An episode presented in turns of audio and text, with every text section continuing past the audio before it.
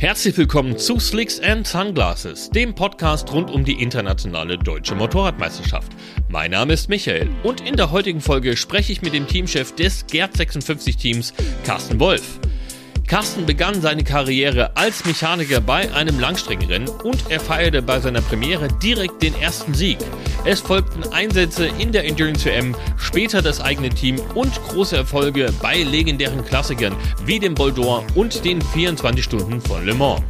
2021 dann der Wechsel in die IDM und auch hier konnte sich die Gerd 56 Mannschaft schnell als Top-Team etablieren weshalb es zum Wechsel aus der Langstrecke auf die Sprintdistanz kam, wie es Carsten gelingt, seinen Fahrern ein Umfeld zu schaffen, in dem sie Höchstleistung bringen können und warum ihm Vertrauen wichtiger ist als Verträge, darüber sprechen wir in dieser Folge. Herzlich willkommen, es ist wieder soweit. Slicks and Sunglasses und wie in den vorangegangenen Folgen haben wir heute auch wieder eine Persönlichkeit, eine bekannte Persönlichkeit aus der IDM und in diesem Fall sogar nicht nur aus der IDM, sondern wie auch bei unserer Folge mit Florian Alt aus der Langstrecken-Weltmeisterschaft.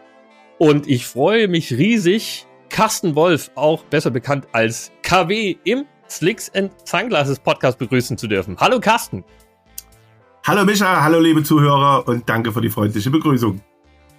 Sehr gerne. Du hast mir gerade im Vorgespräch verraten, du kennst unseren Podcast und daher kennst du natürlich auch unsere ja, Einstiegsfragen zur Person. Und diesmal geht es eben um die Person Carsten Wolf. Und in der Vorbereitung ist mir unter anderem in einem Büchlein, was du mir geschickt hast, ein Zitat aufgefallen von einem deiner Mechaniker, wenn ich das richtig in Erinnerung habe. Und zwar, Motorsport ist viel zu schön, um ihn nicht mit anderen Menschen zu teilen. Da frage ich mich natürlich, was bedeutet dir denn Motorsport? Was macht dir oder für dich Motorsport aus? Ja, es ist ganz einfach. Ähm, die, die, selbst bei der, bei der Berufsfindung war ich schon äh, so weit äh, vorangeschritten, dass nach meiner ganzen Prägung durch die Kindheit, ich war als, als Kind äh, mit meinen Eltern auf dem, auf dem Sachsenring 73, 74. Ich bin dann als Jugendlicher um die Rennstrecken gezogen, als Fan Damals hieß das noch Pokal für Friede und Freundschaft. Ich hatte jetzt ein Schleiz, ein Programm mit von 1983, äh, wo ich als Zuschauer da war und komme praktisch dann äh, gefühlt äh, 40 äh, Jahre später als aktiver nach Schleiz. Und das ist so diese, diese Brücke, die Motorsport zwischen meiner Jugend und, und meinem Erwachsenen-Dasein geschaffen hat. Ich habe dann ein Studium gemacht als Kfz-Ingenieur, weil es meine allergrößte Leidenschaft war wäre genau zur Wende fertig und die ganze Kfz-Industrie im Osten war platt. Und habe dann einen anderen Beruf äh, gewählt in der, in der Haustechnikbranche. Und dann war halt nach der Wende die Geschichte Kinder kriegen und, und Haus bauen und das Ganze drumherum und seinen eigenen Weg finden. Und deshalb bin ich, obwohl ich schon relativ alt bin, dann aktiv erst 2008 zum Motorsport gekommen und bin von daher eigentlich für einige fast noch ein Frischling. 2008 ist jetzt ja tatsächlich auch schon ein bisschen her. Also das sind ja jetzt inzwischen, was sind 15 Jahre, ne? Ja, ja. 15. Ähm, also eine aktive Motorsportkarriere ist das ja tatsächlich dann. Du bist ja damals schon in der Langstrecke aktiv gewesen. Was du jetzt aber im Gespräch oder in deiner Ausführungen nicht erwähnt hast und was ich jetzt auch tatsächlich nirgends gefunden habe oder vielleicht auch nicht hundertprozentig verstanden, bist du denn selbst mal Motorrad gefahren oder auch selber Motorradrennen gefahren? Weil, wenn ich das richtig rekapituliere, war das ja immer quasi als ähm, Organisator, Teamchef, Teammanager. Ähm, aber ich habe jetzt ad hoc nichts gefunden, wo ich selber, äh, dich selber in Aktion gesehen habe auf dem Motorrad. Und das ist genau richtig. Und da können wir auch den Bogen wieder äh, schlagen zu deiner ersten Frage, warum äh, es ist so schön ist, den Motorsport mit anderen Leuten zu teilen ich habe tatsächlich immer auf der Fanseite und auf der Technikseite gestanden, nie auf der Strecken- und Fahrerseite.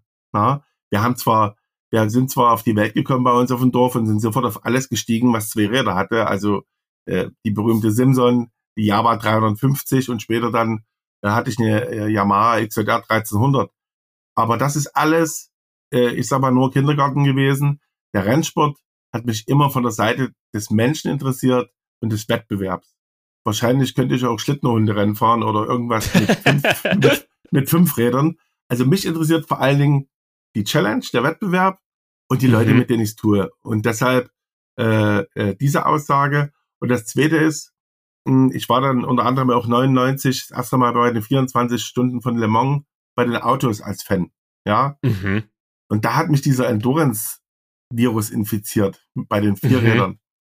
Und da muss man sagen, wenn du 99 dort hinterm Zaun stehst und alle dich nicht reinlassen und du, du an den Fahrerlagertüren kratzt und so, und dann als Fan mal vielleicht auch nicht so gut behandelt wirst, genau wie, wie es heute noch bei der MotoGP ist, der mhm. die Fans eher ausgrenzen wie reinlassen.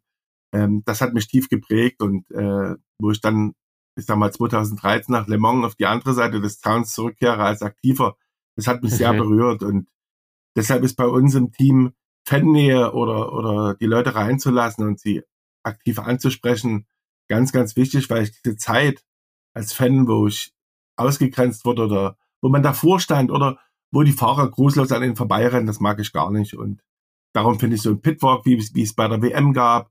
Ich finde den Fanwalk äh, bei der bei der IDM klasse, wo die Leute mit ihren Kindern stehen und mit den Mechanikern reden können. Und es ist immer interessant, die, die kommen dann mit ihren Kindern und fragen, ob sie mal ein Foto machen können und sich draufsetzen. Und ich sage, kein Problem, geht los. Und die Eltern fragen dann, wenn ich dann einen Kratzer ans Moped mache, ich doch, Leute, so eine Verkleidung hat eine kurze Lebenszeit. Und so ein Motorrad, und so ein Motorrad braucht einen 3 Meter Blick, also bitteschön. Und das ist eigentlich der Bogen, nie aktiv gefahren, immer Fan gewesen und habe mich von der Ingenieurseite der Technik genähert. Das ist mein Ansatz. Okay. Und wie du es, wie du es eingangs schon erwähnt hast, ist ja das Thema Rennsport für dich seit der Kindheit präsent und in deinen Schilderungen wird es ja klar, äh, bewusst, ne? du bist aktiv seit 15 Jahren dabei, ähm, mit Herzblut bei der ganzen Geschichte und ich habe das jetzt tatsächlich ja auch in der Vorbereitung auf unseren Podcast gemerkt, wir haben gestern Abend noch ähm, hin und her geschrieben, den Termin fixiert und du hast kurz vor zwölf, also kurz vor Mitternacht äh, noch gefragt, ob ich noch Informationen will, hast mir das dann nach Mitternacht noch geschickt. Das heißt, gefühlt, ähm, sobald du die Augen offen hast, das ist zumindest mein Eindruck, ähm, lebst und, und versprühst du Rennsport. Gibt es denn im Leben des Carsten Wolfs Tage, an denen der Motorsport keine Rolle spielt? Hast du Freiräume? Kannst du dich da irgendwie äh, zurückziehen? Also die gibt es auf alle Fälle. Äh, das Interessante ist, äh, die gibt es im Tagesablauf, weil wir einen normalen Job nachgehen. Die gibt es im normalen Leben, weil, weil ich eine Familie habe, die ich liebe. Und es gibt äh, auch andere Bereiche meines Lebens, wie zum Beispiel noch die Feuerwehr. Das ist meine, meine ähm, Ader der, der Gesellschaft, was zurückzugeben. Aber ich glaube, es gab in den letzten 15 Jahren keinen Tag, in dem ich keinen Gedanken äh, daran verschwendet habe, was ist noch zu tun, was habe ich erlebt. Und äh, ich glaube, wenn man solche Tage hat, wenn man das, was man am, am meisten mit liebt, äh, verbannt aus seinem Kopf, das, das muss nicht sein. Ich habe aber ein breit aufgestelltes äh, Interessenspektrum und ich gehe gerne mal zum Konzert oder äh, ich treffe mich gerne mit Freunden. Wie gesagt, diese, diese Feuerwehrgeschichte, das ist eine Leidenschaft. Ich bin im, im Gerätehaus im Endeffekt geboren hier am Ort. Äh, das, ja, es ist so. Das ist ein altes Rittergut gewesen. Da stand immer die Feuerwehr und mein Vater und äh, auch mein Großvater waren Wehrleiter und ich führe den Verein hier mit Leidenschaft. Das, das ist meine, meine Passion hier für den Ort. Und wie gesagt, meine drei Kinder und, und auch meine, meine Frau, die mich unterstützt, dass alles andere ein bisschen zu kurz kommt und dass man da manchmal ein Gleichgewicht suchen muss, das ist so. Aber im Endeffekt ist es ja auch das Los. Äh, ich habe einen Job, für den ich äh, viel unterwegs bin und für den ich äh, auch hart arbeiten muss. Und wir sind so diese Nebenberufsrennfahrer. Und deshalb, lieber Micha, verlagern sich viele Dinge in die Nacht. Also wenig Schlaf, viel Aktivität, viele Aufgaben. Das ist die Art und Weise, wie du die Geschichte sozusagen bewältigst. Und das passt ja tatsächlich auch wieder zu deinem Rennsport-Einstieg, weil die Langstrecke ja am Anfang deine Passion war. Ähm, ich habe in dem Heftchen, was du mir da zur Verfügung gestellt hast, ein bisschen recherchiert, habe gelesen, 2008 ging es in, Anf in Anführungsstrichen mit den ersten Gehversuchen los. Und äh, dann war dann auch relativ schnell die große Bühne im, im Blickfeld. Es sollte Richtung EWC gehen und eben auch die Klassiker wie Le Mans, wie du es angesprochen hast, wie der Boldor, den du ähm, angesprochen hast. Und was ich auch mitbekommen habe, ist, dass du von Beginn an so diesen professionellen Ansatz verfolgt hast mit ähm, Teamstruktur, mit äh, Kleidung etc. und drum und dran.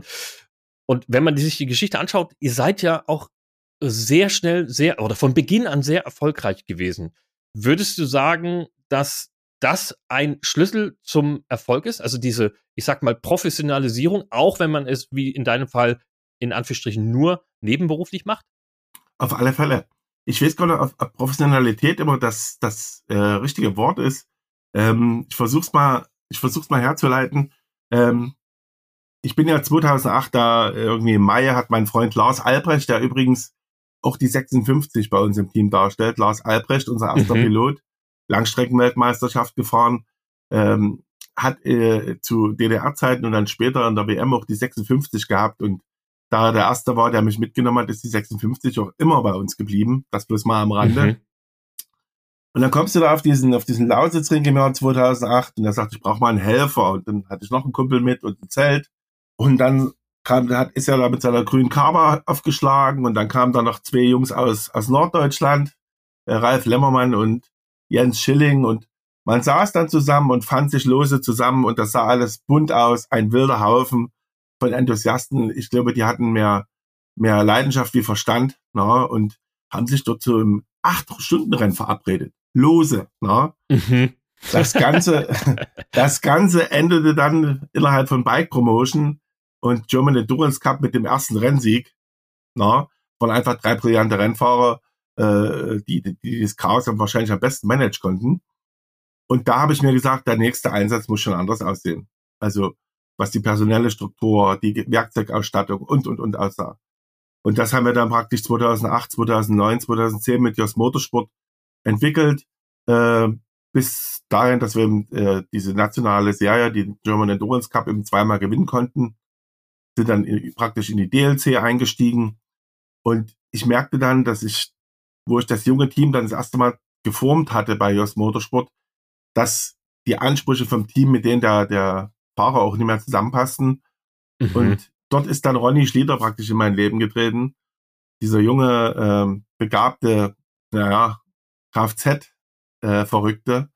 Äh, mhm. Und heute technischer Leiter von Gerd 56 und der hat dann mit R Speedbikes Racing haben wir uns auf eigene Füße gestellt und haben gesagt, so, jetzt ist es unser Laden. Und da ist das auch entstanden praktisch, dass wir gesagt haben, wir haben eine Doppelspitze. Ich kümmere mhm. mich um die ganze Organisation und mhm. du dich um die Technik. Und das ist ein Weg, den wir heute noch beschreiten. Und mit R Speedbikes ging es ja dann äh, genauso weiter. Äh, wir haben dann einfach mal bei der, in Oschersleben bei der, bei der Speedweek eine Wildcard gezogen, 2012. Sind mit einem Motorrad hingekommen. Damals schon, ich sag mal, in einer sehr, sehr schönen Langstreckenkonfiguration mit Schnellwechselanlagen und so weiter. Natürlich eine BMW äh, S1000R.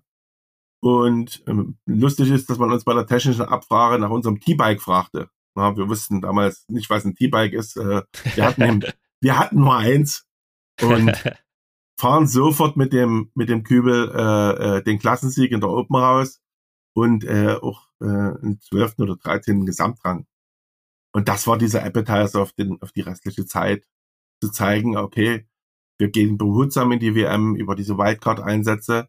Wir haben uns auch bewusst den Open-Einsatz dann 2013 in Le Mans ausgesucht. Mhm. Wenn du, wenn du sofort in die EWC gegangen wärst, hättest du wahrscheinlich nur auf die Fresse gekriegt und wärst immer als 13 oder 14 da weggefahren. Und für mhm. ein junges Team ist es vielleicht doch ganz interessant, dass du dir Ziele und Wettbewerbe raussuchst, wo du dich zeigen und beweisen kannst und wo Erfolg auch äh, Motivation ist zum weiteren Gehen. Deshalb mhm. bin ich mhm. so ein großer Fan auch vom Pro Superstock Cup, wo durchaus Fahrer sich erst, das erste Mal zeigen können, wo sie sich stabilisieren können und erst später dann in die IDM aufsteigen können. Ne? Mhm. Ein, IDM, ein IDM-Einstieg vielleicht, weil man sein Talent so hoch einschätzt und da zwei Jahre gebügelt wird, das könnte ein Karriereknick sein. Eine Entwicklung über so eine machbare Klasse halte ich immer für besser. Und deshalb mhm. auch dieses Herangehen über die Open, dann in die äh, EWC und äh, später dann in der Stock. Das war eine kontinuierliche Entwicklung. Aber es hat auch sieben Anläufe gebraucht, um Le Mans zu gewinnen. Also schnell und alleine geht nicht. Nichtsdestotrotz wart ihr in der Zwischenzeit ja tatsächlich sehr erfolgreich. Ihr habt ja eure Einsätze ähm, oft auf dem Podium, teilweise ganz oben beendet. Du hast es Le Mans 24-Stunden-Rennen, den Siegner angesprochen. Ihr habt den äh, Boldor gewonnen und habt euch ja tatsächlich mit dem Gerd 56-Team kontinu kontinuierlich weiter nach oben gearbeitet. Und jetzt stellt sich für mich die Frage, 2021 dann der Wechsel in die EDM, äh, IDM. War das dann tatsächlich so dieses Gefühl, wenn es am schönsten ist, soll man aufhören? Oder wo kam die Motivation her zu sagen, wir gehen jetzt auf die Sprintdistanz und weg von der Langstrecke? Es ist eigentlich äh, sehr schön, dass du das fragst, weil es, es baut so ein bisschen auf deine vorhergehende äh, Frage, äh, Philosophie auf. Du hast ja gefragt, wie, wie viel von meinem Leben, äh, meinem Kopf mhm. äh, Rennsport ist. Und diese Langstrecken-WM mit den langen Reisezeiten, mit den 24-Stunden-Rennen, mit diesem riesen Budgetaufwand, mit diesen riesen Materialschlacht, ähm, das, das war irgendwann, hatte ich das Gefühl, das passt nicht mehr zu unserem Lebensentwurf eines mhm. Privatteams, mhm. wo auch die Mechaniker das unentgeltlich nebenbei machen, wo ich die Organisation nebenbei mache. Und als der John Fields dann mit seinem Malaysia-Ding um die Ecke kam, 2019, wo wir Stockteams dann nach Übersee am äh, zweiten und dritten Advent mussten, um die Stockpunkte abzusichern. Da mhm. habe ich gesagt, ähm, eigentlich bin ich am zweiten und dritten Advent auf dem Weihnachtsmarkt und trinke Glühwein und mhm. treibe mich in Malaysia rum. Und dort habe ich gemerkt, wie ich an meine Grenze gekommen bin. Mhm. Zwei Wochen nach Le Castellet mussten alle Materialien von Malaysia auf 6,75 Quadratmeter gepackt sein. Danach mhm. war die Werkstatt leer, nämlich ab dann war das auf dem Seeweg unterwegs.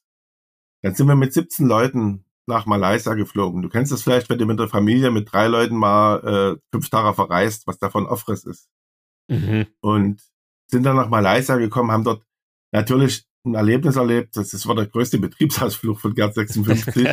ja, äh, der auch äh, im Monsun von, von Sepang in den zweiten Platz endete, den Lucy ja fast alleine gefahren hat. Ähm, aber im Endeffekt kamen die Sachen dann auch erst im Februar wieder zurück und im April ging es weiter. Da habe ich gesagt, immer mehr 24-Stunden-Rennen, noch mehr Le. Castellet, mhm. immer weitere Destinations. Jungs, wir müssen nachdenken. Es bringt ja nichts, wenn der andere oder einer oder andere einfach wegbleibt von deinen Helfern mhm. und von deinen Mechanikern, äh, der dir vielleicht gar nicht die Wahrheit sagt, weil er dir nicht wehtun will.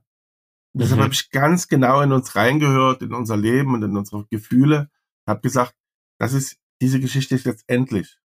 Entweder machen wir das weiter und reiben uns daran auf, oder wir suchen uns eine mhm. neue Spielwiese. Und dann habe ich mich ernsthaft mit dieser IDM befasst. Sieben Wochenendveranstaltungen mit zwei Tagen Urlaub. Äh, keine Küche mehr mitnehmen, weil wir beim Hans essen in Hell's Kitchen praktisch. Damit ist ein großer, ein großes Equipment-Anteil weg. Wir haben die Boxanlage, die Lichtanlage nicht mehr aufzubauen. Wir haben äh, die, diese na, Anzeigetafel, Elektroniktafel nicht mehr aufzubauen. Es ist viel weniger Equipment, viel weniger Zeit. Vier Rennstrecken befinden sich in zwei Stunden Abstand von mir zu Hause mit Schleid, mhm. mit Ausschussleben. Und dies habe ich dann im Januar 2020 auf dem Teammeeting haben wir das gemeinsam beschlossen. Und es waren einige sehr traurig drüber. Und mhm. die Zeit hat aber gezeigt, die letzten drei Jahre, den Spaß, den wir in der IDM haben und die Lebensqualität, die wir uns zurückgeholt haben, dass das der richtige Schritt war. Mhm. Ich habe keinen Tag bereut, äh, das so gemacht zu haben. Weil wenn du bei uns reinkommst, sind genau dieselben Leute äh, wie in mhm. der WM. Und mhm. sogar Toni Finsterbusch hat die Transformation geschafft von Le Mans zur EDM. Also genau der richtige Schritt zur richtigen Zeit. Äh, große Freude über das, was wir geschafft haben in der EWC und glücklich über so, wie es jetzt ist. Okay, Bevor wir jetzt auf die IDM im Detail zu sprechen kommen, habe ich tatsächlich noch eine Frage und die habe ich auch Florian Alt im Podcast schon mal gestellt. Du hast ja aufgeführt, dass es 2008 bei euch in der Langstrecke losging, damals mit dem 8-Stunden-Rennen am Lausitzring und ihr kanntet ja diese 8-Stunden-Strapazen. Und so wie du es jetzt quasi gerade geschildert hast, ne, war ja der eigentliche Grund zu sagen, okay, wir machen das jetzt nicht mehr das Drumherum als die Veranstaltung selber was man als Außenstehender aber oftmals nicht versteht, und das bezieht sich eben als Fahrer als auch auf das Team und die, die Personen drumherum, warum tut man sich denn diesen Stress eines 24-Stunden-Rennens überhaupt an? Also was, was, Florian hat das ja äh, beschrieben äh, von, von seinem Einsatz. Es war dunkel, es ist kalt, alles tut weh, alles schmerzt, ähm, die, die, der Druck ist groß, ne? die Verantwortung bei den Mechanikern natürlich auch, es wird nicht geschlafen äh, was macht den Reiz aus, was gibt das einen zurück und wo liegt da die, die Motivation, das dann auch immer wieder zu tun? Weil man könnte ja sagen, okay, been there, done that, einmal gemacht und äh, das reicht jetzt auch. Ja, die Langstrecke ist ja vor allen Dingen erstmal eine Charakterschule, sag ich mal. Und es ist ja wahrscheinlich in diesem relativ Individualsport, Motorsport, auch in der letzten Sportart, wo die Mannschaft, da sie ja aktiv teilnimmt beim Boxenstopp, beim Radwechsel, mhm. beim Tanken, es ist ja keine andere äh, Art im Motorsport ist ja so mannschaftsorientiert. Da der Mechaniker mhm. und die Mechanikerleistung Teil der Rennsituation sind. Das erstmal zum ersten. Das zweite ist, es gibt keine andere Motorsportart, die im Dunkel fährt, in der Nacht. Die Faszination äh, Fahren bei Nacht und mit Licht ist für Zuschauer und Aktive gleichermaßen äh, äh, faszinierend. Da mhm. haben wir schon mal zwei große Sachen. Also dieser Mannschaftscharakter, der mich und uns immer fasziniert hat und das Fahren bei Nacht, was unvergleichlich ist. Und jetzt kommen wir vielleicht auch zu dem, ähm, was du meinst. Äh, wir alle oder viele suchen ja in ihren Sportarten, die sie betreiben, eine Grenzerfahrung. Das macht der Fallschirmspringer, mhm. das, das macht der, das macht der äh, Marathonläufer. Und die Grenzerfahrung ist bei uns äh, Challenge Nummer eins. Baue ein Motorrad, was durchhält. Das ist mhm. die, die Aufgabe der Techniker. Und Challenge zwei ist, manage ein Team, äh, was dazu in der Lage ist, das zu bewegen. Da geht es um mhm. Ernährung, da geht es um Fahrerauswahl, da geht es um Boxenstopp-Training, diese, diese Abläufe, die mich, ich gucke mir heute noch, wenn ich schlechte Laune habe, Videos an von unseren Boxenstopps, diese Symphonie aus Schlagschraubern und, und, und Tankkanne.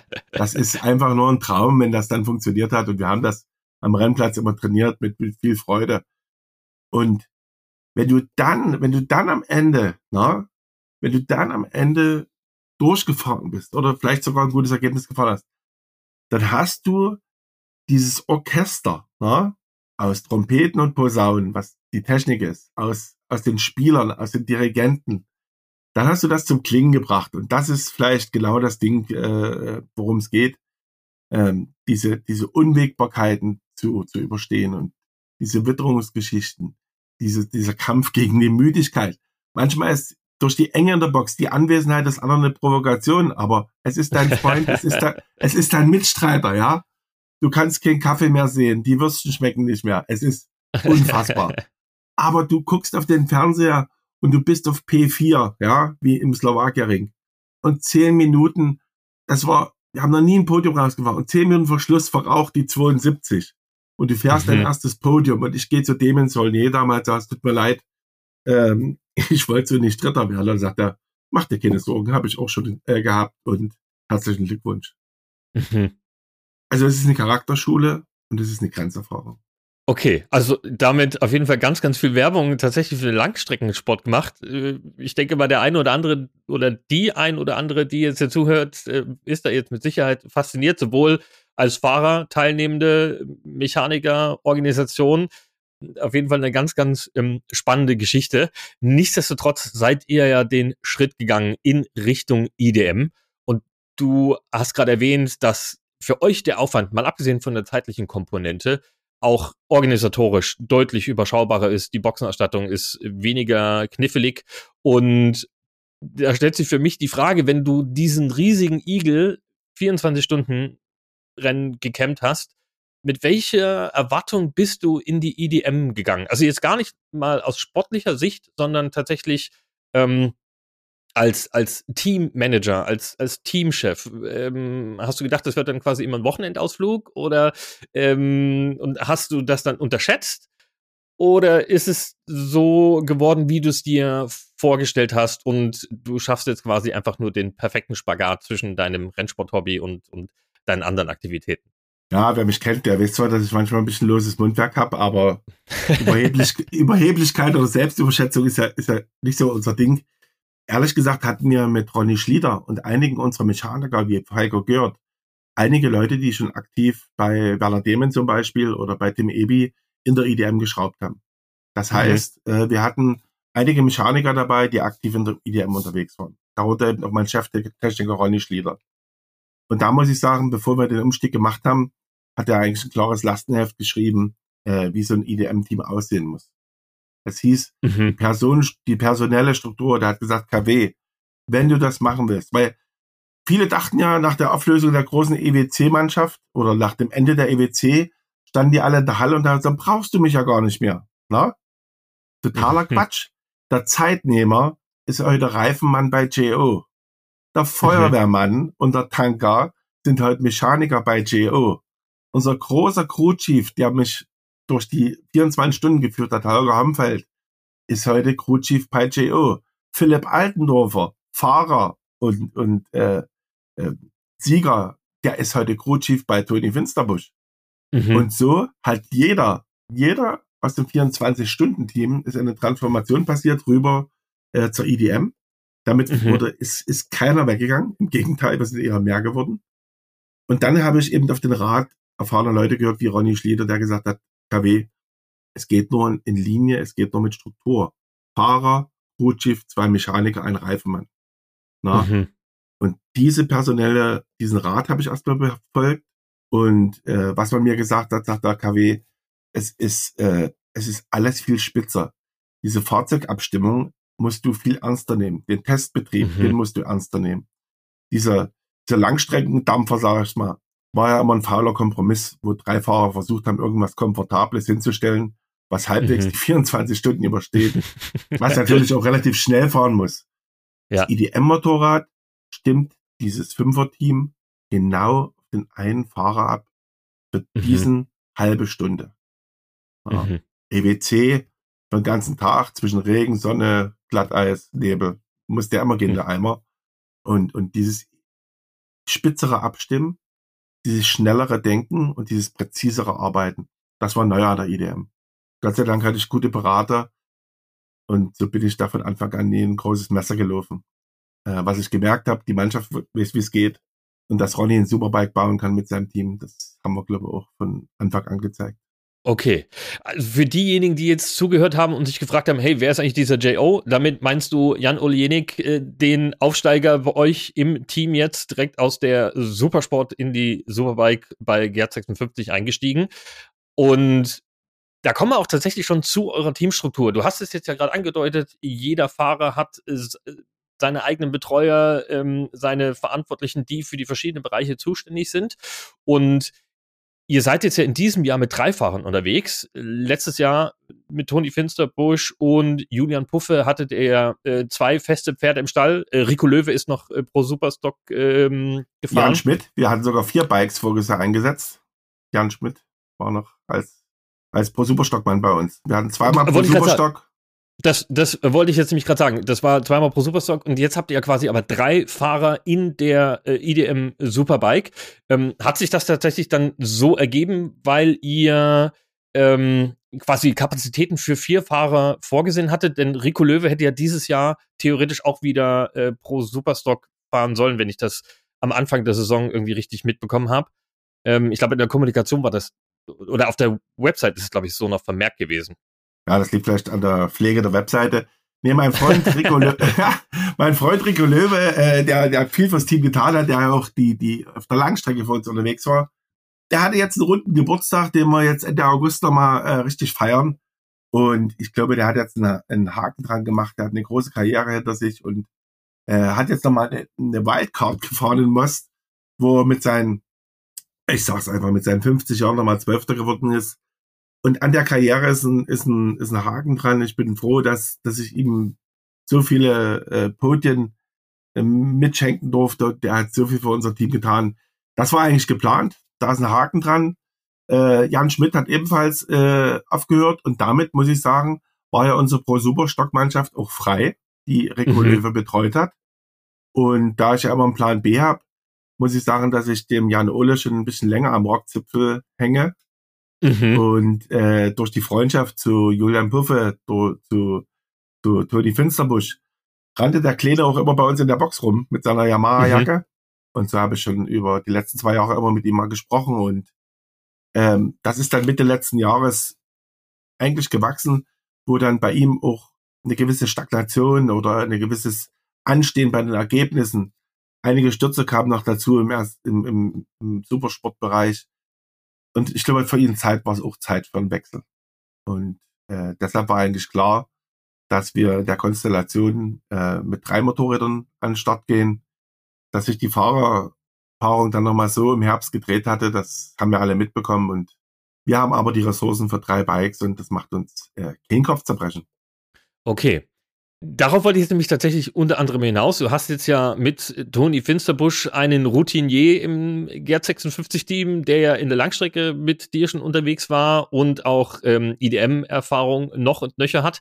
Und also IDM Superbike-Erfahrung muss man ja präzisieren, denn äh, Pax Hobelsberger als äh, Supersport-Champion hat natürlich auch jede Menge IDM Erfahrung, allerdings nicht auf dem Superbike. Und jetzt hast du in Anführungsstrichen zwei Rookies im Team die natürlich auch eine gewisse Betreuung benötigen und äh, natürlich im Vorfeld auch äh, eine Entscheidung gefällt werden muss, wen hole ich mir denn dazu, wenn die Kapazitäten, so wie du es jetzt gerade beschrieben hast, da sind.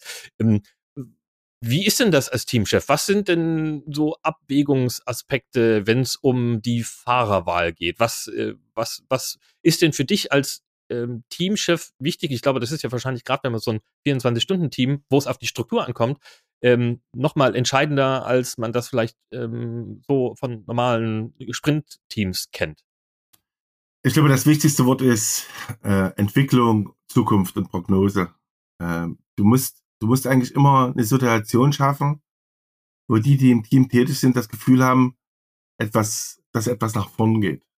Das haben wir schon immer so gemacht oder das war doch ganz gut so, wie es ist. Das sind derartige Totschlagargumente im, im Rennsport, äh, mhm. die dir sofort die Füße einschlafen lassen und die Demotivation pur sind. Und ähm, für uns war es so, dass ähm, wir eigentlich geplant haben, mit, auch mit Julian weiterzufahren. Er hatte ja dann seine, seine schwere Verletzung, äh, die Gott sei Dank heute so, so gut ausgeheilt ist.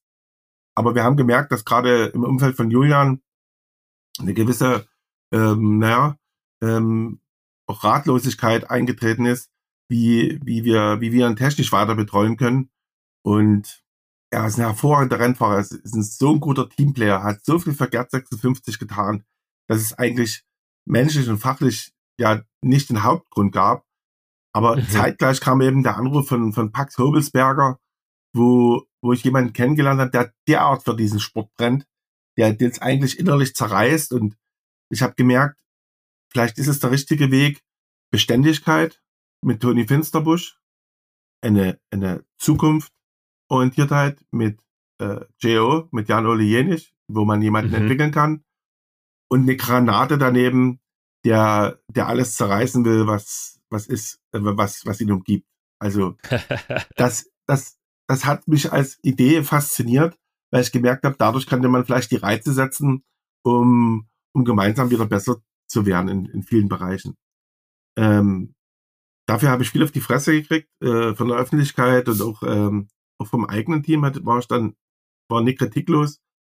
Man mhm. hatte das Ende der Rennsportfamilie herbeigesehen, herbeigebetet, fast schon. KW, der familiäre Aufstellung. Ich habe gesagt, Jungs, ist doch kein Problem. Die Familie ist doch dann da. Vati und Mutti sitzen am Tisch. Na, Onkel und Tante sind noch da. Bloß die Söhne haben gewechselt. Na, deswegen ist ja die Familie, deswegen ist ja die Familie nicht kaputt. Na, lasst uns zusammenhalten und aufpassen, dass sich die Kinder vertragen. So, das war der ganze mhm. Plan. Und im Endeffekt muss man sagen, wir haben mit äh, Patrick Hobelsberger jemanden bekommen, der seine WM-Erfahrung, seine Arbeitsweise, sein, sein Einsatz, seine, seine Leidenschaft auch mit ins Team gebracht hat. Und ich habe auch schon mal gesagt, dass, dass gute Fahrer auch Teams besser machen. Das ist, mhm. das ist ein Punkt. Dieser, diesen Anreiz konnte er setzen bei uns. Mhm. Wir haben natürlich, gibt uns Toni Finsterbusch immer wieder recht, dass wir ihn 2019 und 20 zu uns genommen haben. Mhm. Das ist wahrscheinlich im EDM-Fahrerfeld der adaptivste Fahrer, der unter allen Bedingungen die beste Leistung bringen kann. Mhm. Und das Alter ist für ihn überhaupt kein Problem. Er ist ein Verdrängungskünstler, was Negativerlebnisse betrifft.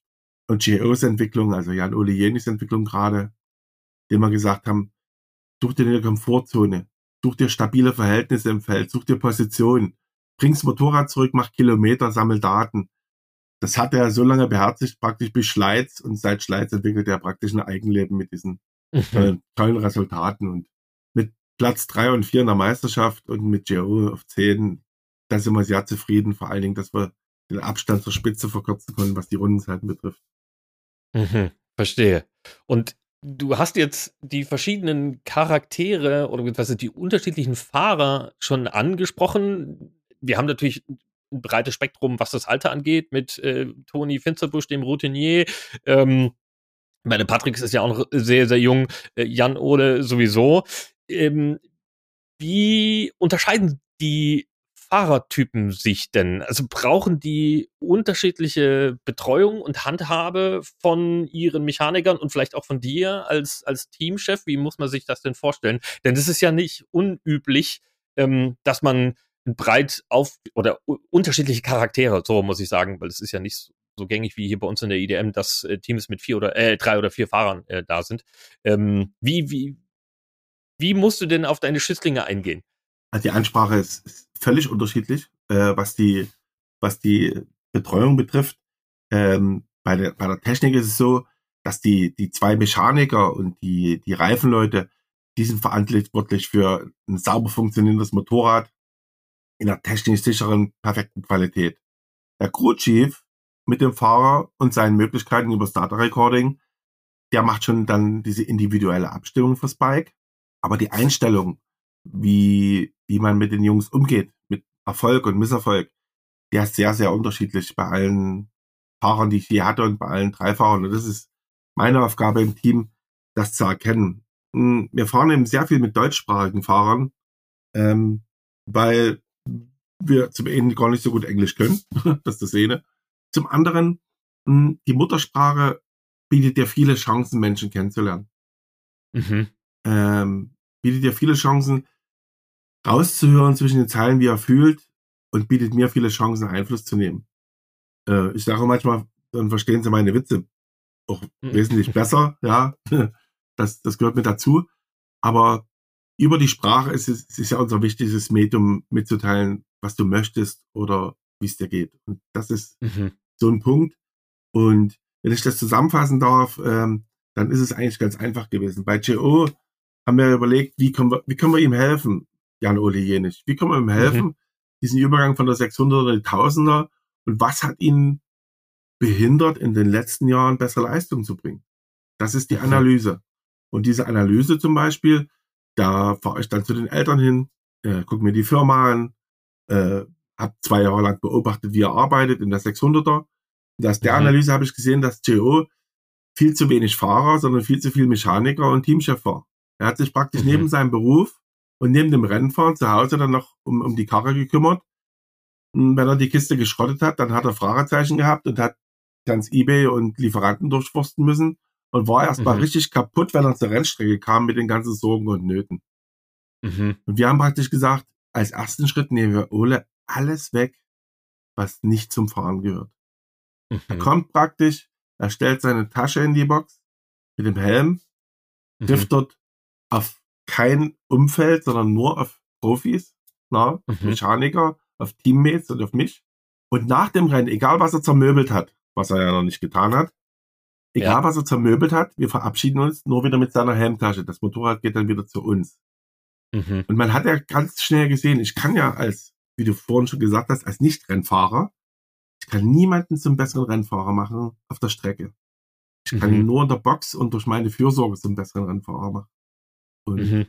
das am Beispiel GO wollte ich dir kurz mal erklären, hm, wie man so eine Ansprache nimmt. Und Tony Finsterbusch dagegen, na, was der braucht, ist ein ist Vertrauen. Ja, der hat äh, in vielen Teams schon gefahren, die lange Karriere. Er hat Enttäuschung und, und äh, Niederlagen erlitten. Er hat große Siege gefeiert. Aber äh, er ist auch oft unter Wert geschlagen worden. Und äh, mhm. Tony, Tony äh, ist ja praktisch dann 2019 im Herbst hat er angerufen, 20 und sagte, was, was KW, was können wir machen? Du sagst Corona und IDM haben wir noch nicht so weit, aber ich biete dir einen WM-Lauf und eine Wildcard in der IDM. Ja, dann fahren mhm. wir so eine 24 Stunden von Le Mans. Er bringt dort die beste Leistung über die Trainingswoche und ich treffe die schwerste und vielleicht auch richtige Entscheidung meines Lebens, indem ich Pepin Beisterbosch, dem ich von der Stelle grüßen möchte, nach Hause mhm. schicken muss als vierten Fahrer der mir die Hand gereicht hatte, wo ich, wo ich sie brauchte, weil Kerschi verletzt war. Mhm. Und da Regen angesagt war, setze ich den Finsterbusch auf den Platz, der noch nie im Dunkeln auf einer BMW gefahren ist.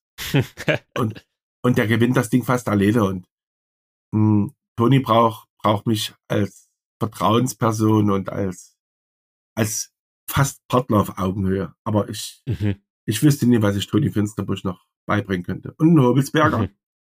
der braucht, äh, der braucht vor allen Dingen äh, Unterstützung bei seinen Aktivitäten. Er kommt sehr stark über das Training an den, an den, auf, auf dem Motorrad. Er mhm. ist im Winter komplett in Spanien gewesen. Der, der, der ist zu uns gekommen und sagt, Dicker, ich brauche, ich brauche ein Motorrad und zwar in zwei Wochen. Ich brauche einen Ersatzmotor. Ich will nach Spanien und ich habe einen eigenen Mechaniker und diesen Support, Fahrzeug, äh, technische Betreuung über den Winter, das hat eben ein Hobelsberger gebraucht. Er kommt übers Training und mhm. er braucht die Unterstützung in den Wintertrainings. Und das mhm. sind so drei verschiedene Ansätze bei drei verschiedenen Fahrern. Die ja, wenn wir uns die Ergebnisse anschauen, von Beginn an direkt gefruchtet haben. Pax ist tatsächlich im ersten Anlauf aufs Podium gefahren. Sachsenring gleich, ich sag mal, fast alles rausgeholt, was überhaupt möglich war. War das was, womit du gerechnet hast? Ah, was sage ich jetzt? Es, es, es war folgerichtig. Ähm, der, der Trainingsaufwand und der, wir wussten ja, auf welchem Stand er auf der BMW ist. Wir waren am Sachsenring testen. Wir wussten, was er auf der Strecke mit dem Fahrzeug leisten kann. Natürlich sitzt dann im Wettbewerb immer anders aus, die Rennsituation und so weiter. Und wir wussten, oder wir, wir, wir wissen, dass Patrick Hobelsberger ein Siegfahrer in der deutschen Meisterschaft ist, genauso wie Toni Finsterbusch. Nur ein Selbstläufer ist es halt nicht. Er bleibt ein Umsteiger von der 600er. Er muss äh, Tage verkraften, wie äh, in Schleiz, wo er auf eine Strecke kommt, wo er wenig testen war, wo sie ihm noch zweimal in, in die Karre fahren. Er muss technische Defekte managen und ich denke mal, dass wir noch gar nicht alles gesehen haben von Patrick. Aber seine Arbeitsweise und seine Erwartungshaltung waren sicher höher, noch höher, wie, wie es jetzt ist. Einige Laien werden vielleicht auch mehr erhofft haben. Wir hingegen als Team, die wissen, wie er arbeitet, wie ehrgeizig er ist, wie, wie hart er trainiert. Wir sind hochzufrieden mit der Entwicklung und wie gesagt, schaut euch da nur an, wer dahinter ist und schaut euch diesen kleinen Gap nach vorne an, wo er steht. Mhm. Und das ist faszinierend. Und ich möchte da gleich noch Toni Finsterbusch mit reinnehmen ich habe immer den Weg verfolgt, zwei gleich starke Fahrer im Team zu haben. Das ist so klug, wenn, wenn, wenn einer mal ausfällt, dass ein Backup da ist. Und mhm. natürlich auch für die Techniker, dass sie Daten übereinander legen können. Und das haben die Beten erkannt. Hobelsberger, Finsterbusch sind heute jemand, die so eng zusammenarbeiten und gemeinsam im Team besser geworden sind. Und Geo mhm. und Jan Ole Jenisch, der hat zwei große Brüder, wo er jederzeit in den Erfahrungstopf greifen kann. Also diese Konstellation, wie sich jetzt habt, die ist für unser Team eigentlich perfekt. Du hast jetzt das mit diesen großen Brüdern äh, angesprochen. Das bringt mich wieder auf diese, diesen Vergleich oder dieses Beispiel mit dem Papa und der Mutti und den Onkels. Äh, Toni Finsterbusch, du hast ihn gerade angesprochen. Er ist ja tatsächlich der im Moment Beste, wenn man auf die ähm, Ergebnisliste schaut. Platz drei in der Meisterschaft. Ja. In Schlagdistanz, äh, Schlagdistanz auch tatsächlich zum, zum zweiten Platz aktuell. Und er hat in Schleiz auch ein sehr, eine sehr emotionale Podiumsplatzierung eingefahren. Äh, ich habe dich im, im Park Vermeer gesehen, äh, zu, zu Tränen gerührt. Ist das auch eben diesem familiären Verhältnis geschuldet, dass du dann so mit deinen Fahrern mitfühlst und mitgehst? Da muss ich mich gerade selber wieder sammeln. Es ist, äh, es werden für die Zeit für die Zeit, wo sie bei uns sind, sind es wie deine Söhne. Ja? Also mein Freund Daniel Kratsch, unser, unser Mechaniker beim, beim, beim Toni sagt, man muss seine Fahrer auch lieben. Ja? Das ist mhm. eine ganz besondere Geschichte, die vielleicht auch noch aus der alten Langstreckenmacke kommt, wo du doch so lange zusammen bist und so viel voneinander tun musst. Die Bereitschaft, was für den anderen zu tun, die muss immer gegeben sein. Und diese Bereitschaft kommt nur aus, aus großem Gefühl und aus, aus Nähe und aus Zuneigung. Und so blöde, wie das klingt, dadurch, dass wir keine Arbeitsverhältnisse untereinander haben, sondern nach wie vor eine wilde Freundestruppe sind, die um die Welt zieht, mhm. können wir das nur über Sympathie und Freundschaft regeln. Und selbst zu unseren Fahrern haben wir lange nicht so die distanzierte Verhältnisse äh, wie in mhm. anderen Teams. Und es hat noch kein Fahrer jemals dieses gute Verhältnis ausgenutzt. Ja. Hm, ich habe zum Beispiel auch keine Verträge mit meinen Fahrern. Das, das werden viele gar nicht wissen. Ja. Mhm. Ähm, das ist überhaupt nicht mein Ding. Ich hatte es weder in der Langstrecken-WM noch jetzt. Ähm, dieses Papier gibt es nicht, weil wir alle verabreden, eine Bereitschaft, Leistung füreinander zu vollbringen und etwas mhm. füreinander zu tun. Die Fahrer fahren sich den Arsch ab und wir bauen die Kisten zusammen und ihr redet drüber. Das ist, das ist der Deal. Ja? Mhm. Und wozu brauchst du einen Vertrag, wenn irgendwas passiert, wo die Bereitschaft dazu nicht mehr da ist? Das mhm. Ding kannst du zerreißen und in die Tonne kloppen. Es ist einfach so, hm, dass wenn jeder seine Zusagen hält, brauchst du diesen Vertrag nicht. Und wenn jemand mhm. deine Zusagen bricht, hilft der Vertrag dir nicht weiter Leistung zu generieren. Mhm. Ja, das ist eine Philosophie, die ist auch sicher ein bisschen oldschool, aber das kann ich mir leisten, so zu verfahren und das ist auch noch nie missbraucht worden. Okay. Man muss ja tatsächlich sagen, wenn man auf das zurückblickt, was passiert ist, gibt dir der Erfolg ja mehr oder minder auch recht. Und du hast jetzt gerade gerade angedeutet, dass das ja auch dieses persönliche ähm, Verhältnis, wie ihr es jetzt im Gerd 56 Team pflegt, nicht üblich ist. Ähm, du musst jetzt in Anführungsstrichen äh, keine Namen nennen oder äh, spezielle er Ereignisse herausgraben, aber wurdest du in deiner Karriere da auch mal enttäuscht, dass jemand, obwohl es diesen Vertrag nicht gab, einfach, ich sag jetzt mal, vertragsbrüchig wurde und da ähm, das äh, quasi das Vertrauen enttäuscht hat? Ich kann mich daran äh, nicht erinnern. Ein, ein Horst Zeiger, der bei uns zweimal gefahren ist, äh, das war ebenso, das war eine Episode, äh, nachdem er sich halt die Hand gebrochen hat, ging das ja nicht weiter. In NTT Krams, wir sind heute eng befreundet, der bei uns gefahren ist. In Pedro Valcaneras, äh, Weltmeister 2012 ist bei uns gefahren, Peter Bitschiste, äh, Sascha Hommel, äh, Julian sowieso, da muss ich auch mal sagen, freue ich mich unendlich, dass er bei unserem Partner Rainer äh, Wagner jetzt im Red Bull Ring dabei war und es ist auch eine absolute Empfehlung von uns, äh, dass Julian einen Platz in der IDM finden sollte, weil wie gesagt, es, gibt, es gibt nichts in der Richtung und mhm. das Wichtigste ist, da ich nie enttäuscht worden sind, sind meine ehemaligen Fahrer meistens meine Freunde geblieben. Okay, also tatsächlich belohnt worden für in Anführungsstrichen das unternehmerische Risiko, was, was man ja tatsächlich da auch eingeht, weil das ist ja ein nicht zu verachtender Aspekt. Ne? Wir hatten es ja schon, so ein, so ein Team auf die Beine zu stellen, das Equipment zusammenzubekommen, die Motorräder aufzubauen. Ähm, da geht ja nicht nur Zeit und Muße mit einher, sondern logischerweise auch ähm, eine immense finanzielle Belastung. Ja, aber Unternehmen ist ja es ist eher eine, eine Unternehmung oder ein Abenteuer, weil das Geld muss, muss beschafft werden über Sponsoren, über die Fahrerbeiträge, über verschiedenste Sachen. Aber es ist ja kein, es ist, wir haben kein Business dahinter wie andere Teams. Ähm, wir haben weder ein Motorradhaus, noch haben wir äh, hohe Personalkosten oder irgendwas. Äh, wenn einer weg ist, kommt ein neuer. Ich sag, was ist uns eigentlich egal. Wir haben, wir haben diesen, diesen Druck nie, dass dieses Unternehmen erfolgreich sein soll. Wir wollen eigentlich bloß Rennen gewinnen. Um die Rennen zu gewinnen, brauchen wir die materiellen Voraussetzungen, also äh, Geld für Reifen und so weiter. Aber, aber dass unser normales Leben nie, nie weitergeht, wenn wir keine Rennsport mehr haben, das ist eben nicht der Fall, weil dieser Rennsport mhm. für uns ein Hobby ist, ein, ein Edelhobby, weil es äh, eine, eine, eine, eine Art von Freizeitgestaltung ist. Und äh, das äh, machen ja viele, aber eben nie auf dem mhm. hohen Niveau. Und mhm. wir können es halt auf diesem Niveau leisten, weil jeder an seiner Stelle eigenverantwortlich auch eine ganze Menge tut und wir die Risiken im Bereich von solchen Vertragswerken minimieren. Und von daher mhm.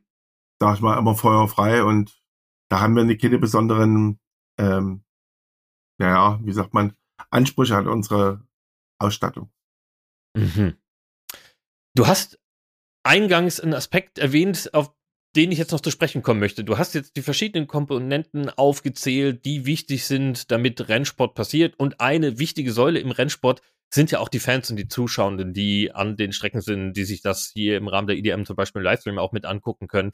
Und du hast deine ähm, Erfahrungen beschrieben bei der automobilen Langstrecken-WM dass du quasi das Gefühl hattest, okay, ähm, Fans sind ja eigentlich nicht so willkommen äh, als Soundgäste und zahlende ja, aber nee, bitte nicht nah am Team, nicht nah am Material. Und das ist ja äh, in der IDM anders. Da gibt es eben auch diesen Fanwalk. Und es gibt natürlich aber dennoch einen großen Unterschied zwischen den Fans zum Beispiel am Red Bull Ring ähm, in, in Österreich Und wenn man jetzt zum Beispiel sich äh, anschaut, ähm, Schleiz oder Sachsenring. Mm, und jedes Mal, wenn man in, in den ostdeutschen äh, Raum kommt, äh, ist die Faszination groß, sowohl auf der Seite der Fans als auch wenn man sich die Fahrer anschaut, weil vieles, äh, viel, Fahrer und Teams tatsächlich, ne, viele, die diesen, äh, die, die Nachwuchsschmiede am Laufen halten, ähm, sind ja in diesem ostdeutschen Epizentrum des Motorsports ein bisschen versammelt, will ich mal sagen. Ähm, was, was glaubst du denn, was macht denn, was macht denn den Unterschied? Wieso kommt es denn, dass man in diesem, ja, Sachsen, Sachsen-Anhalt und vor allen Dingen äh, Sachsen, Thüringen so ein, so eine Rennsportfaszination hat? Und gibt es in deinem Blick irgendwie die Möglichkeit, das nach außen zu transportieren, um diese, diesen, diesen Funken auch in andere Regionen mitzulegen? Ah, Gott sei Dank hat mir deine, deine lange Frage auch etwas Zeit gewesen nachzudenken. Ähm, also da fiel mir sofort Historie ein. Ja. Wir haben natürlich, was die, was die Rennstrecken betrifft, äh, in diesem Teil von Deutschland mit dem Neubau von Oschersleben, mit dem Neubau vom Lausitzring, mit der Restrukturierung vom, vom Sachsenring. Und ich tue jetzt gleich mal die zwei tschechischen Rennstrecken Brünn und, und Most äh, mit einbinden. Äh, diese, mhm. diese, schon diese Rennstrecken bieten ja so viele Möglichkeiten, diesen, diesen breiten Sportbereich, wo es die Hafeneckers Bike Promotions und, und, und Motor Racing School Veranstalter, wo die ihre Breitensport-Events machen, wo dann auch schon Clubrennen stattfinden, wo äh, Bike Promotion, die, die, die, die äh, S1000 R Cup stattfinden, wo dann schon Langstreckencups mit zwei, drei und vier Stunden Rennen. Und die müssen sich natürlich Rennstrecken suchen, die äh, möglichst äh, von der Lautstärkenbegrenzung her geeignet sind, wo die Kosten noch überschaubar sind. Und da ist halt scheinbar dieser, dieser Ost, äh, diese Ostrennstrecken und diese osteuropäischen Rennstrecken äh, sind wahrscheinlich in dem Netzwerk der, der Basisveranstalter am meisten verankert. Und mhm. eins ist Fakt. Spitzensport entsteht aus Basissport. Wir sind genau daraus hergekommen. Und wenn sich das natürlich auf die Seite verlagert, weil Nürburgring na, im Bereich Motorradbreitensport wenig Veranstaltungsspielraum bildet, na, und ich war zuletzt am Hockenheimring, da wollten sie mich wegschicken wegen Lautstärke zum Mittag, weil irgendeine Lampe rot geblinkt hat. Du brauchst am Hockenheim im Endeffekt ja nicht mehr äh, mit deinem IDM-Motorrad trainieren fahren. Na? Das, das lohnt sich nicht. Und damit verschiebt sich die Trainings- und Basissportsache auf die Rennstrecken, wo das noch geht. Und darum verschiebt sich vielleicht auch Fanbasis und Basissport auf die Seite. Ja? Ähm, vom Fanbild her weiß ich nicht. Ich war jetzt selber noch zu Kind WM-Lauf äh, am Hockenheimring oder so. Ich sehe eben bloß eins, dass wir im Altersdurchschnitt ein bisschen höher werden. Also es war unfassbar, was, was in Schleiz auch an, an älteren Fans da waren, mit dem ich natürlich dann teilweise auch die Geschichten teilen kann. Aber es, es war auch schön zu sehen, wie viele Leute da waren. Und wie gesagt, ich habe mal was gesagt zum Norman Breu, zum Serienpromoter äh, wenn du mich nie reinlassen würdest, ich würde mir auch eine Eintrittskarte kaufen. Weil ich finde das Programm, was die Idee anbietet, von dieser, von dieser Buntheit von 300 über 600 Sidecars, Superbike, Stockcup. Es ist ja immer was los. Die schalten hinten grün und vorne schon wieder rot, äh, oder umgedreht. Die schalten hinten rot mhm. und vorne schon wieder grün. Ja.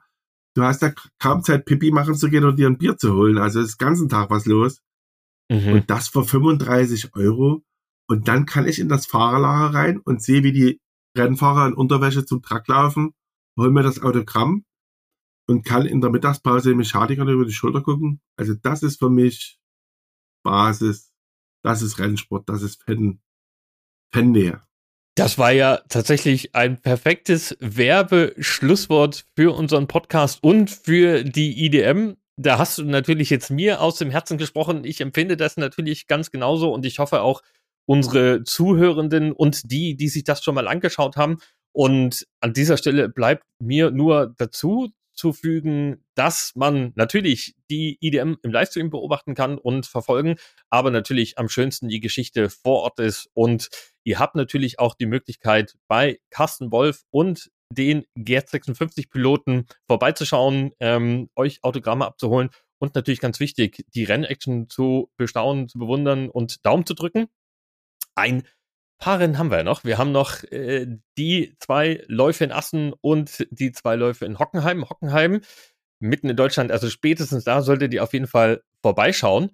Und ja, Carsten, du hast auf jeden Fall ganz, ganz viel Werbung, äh, nicht nur mit dem Schlusswort, sondern auch mit deinen Geschichten rund um das Team und äh, deinen Werdegang für den deutschen Motorsport und natürlich insbesondere für die IDM gemacht. Und da möchte ich mich recht herzlich für bedanken. Es war super spannend, dass du hier gewesen bist und aus dem Rennsport und dem Testing geplaudert hast. Also vielen lieben Dank dafür.